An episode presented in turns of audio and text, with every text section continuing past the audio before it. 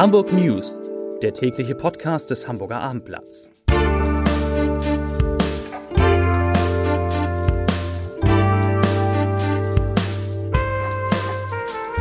Hallo, moin moin und herzlich willkommen. Mein Name ist Matthias Iken und ich verrate Ihnen, wieso bei Airbus die Shampoos-Korken knallen, weshalb der Fall des auffälligen 14-Jährigen weitere Kreise zieht und warum die Grünen in Hamburg zur Doppelspitze zurückkehren. Doch zunächst der Blick auf die meistgelesenen Geschichten auf abendblatt.de. Rang 3, letzte Generation. Klimaaktivisten besprühen Luxusjachten im Hafen von Neustadt. Auf Platz 2, Wetter Hamburg, überflutete Keller und Straßen nach Starkregen in der Nacht. Und meistgelesen die HSV News. Kittel macht HSV-Abschied offiziell und dem Club schwere Vorwürfe. Hier die Nachrichten des Tages. Gute Nachrichten kommen aus der Wirtschaft. Nach dem Paukenschlag zum Auftakt der Paris Air Show hat Airbus auch am zweiten Tag der Luftfahrtmesse Neues vermeldet. Vier Aufträge wurden unter Dach und Fach gebracht.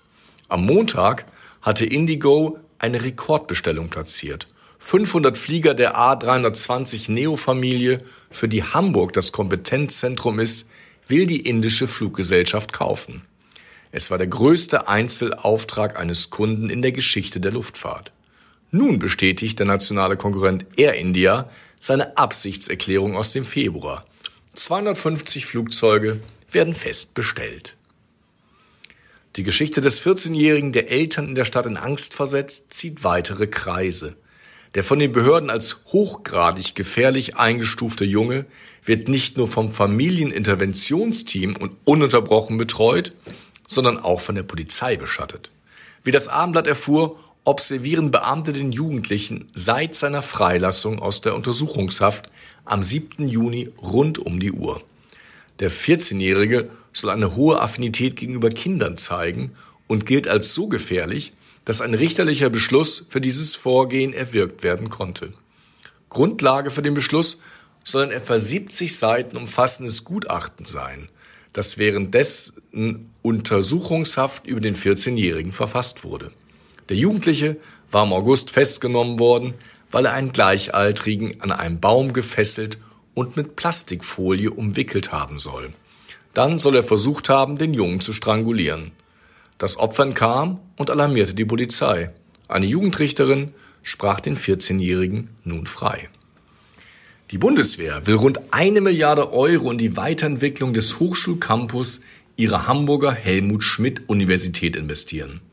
Mit Abschluss eines Planungswettbewerbs und dem Start einer Ausstellung mit allen Entwürfen habe das Projekt einen wichtigen Schritt gemacht, teilte das Bundesamt für Infrastruktur, Umweltschutz und Dienstleistungen der Bundeswehr heute mit. Das in den 1970er Jahren gebaute Hochschulensemble in Jenfeld steht seit 2017 unter Denkmalschutz.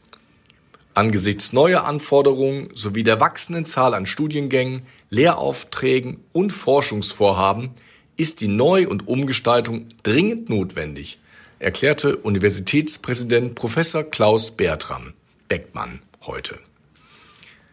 Nach mehr als 20 Jahren wollen die Hamburger Grünen wieder eine Doppelspitze wählen. Auf ihrer Landesmitgliederversammlung am Sonnabend wollen die Amtsinhaber Mariam Blumenthal und ihr bisheriger Stellvertreter Leon Alam als gleichberechtigte Vorsitzende antreten. Seit zwei Jahren arbeiten sie und Alam auf Augenhöhe zusammen, sagte Blumenthal heute. Es sei eine logische Schlussfolgerung, das jetzt auch strukturell zu verankern. Bislang gibt es keine anderen Bewerber für das Spitzenamt. Aber Last-Minute-Bewerbungen seien noch möglich, sagte Blumenthal. Alam ergänzte, wir erwarten keine Gegenkandidaten, ehrlicherweise. Sony Kittel verlässt den HSV, nicht nur mit warmen Worten. Am Mittwoch hat der Mittelfeldspieler in einem emotionalen Statement seinen Abschied beim Fußball-Zweitligisten bestätigt und dabei auch die sportliche Führung kritisiert. Mir wurde immer wieder angedeutet, dass man sich zeitnah zusammensetzen möchte. Nur leider gab es bis heute kein Angebot teilte der Mittelfeldspieler bei Instagram mit. Er habe bereits vor knapp zwei Jahren seinen Wunsch geäußert, längerfristig beim HSV zu bleiben. Kittel erklärte unter einem Foto mit dem Titel Danke Hamburg, er habe es geliebt, in diesem Trikot Fußball spielen zu dürfen. Eine Reise mit Google Street View gleicht derzeit oft einer Reise in die Vergangenheit. Manche Aufnahmen der Straßen sind bis zu 15 Jahre alt. Das soll sich jetzt ändern. Nun, vom 22. Juni an, fahren wieder Google-Autos mit einem Kamerasystem auf dem Dach durch Hamburg. Das US-Unternehmen möchte seinen Online-Dienst Street View aktualisieren. Als der Technologiekonzern diese Erweiterung seines Kartendienstes Google Maps im Sommer 2010 hierzulande einführte, habe es Wirbel gegeben, schreibt Googles Programmmanager Sven Tresp in einem neuen Blog-Eintrag und meinte damit Sorgen um den Datenschutz. Dieses Mal will Google den Datenschutz besser berücksichtigen. Das waren die Nachrichten des Tages.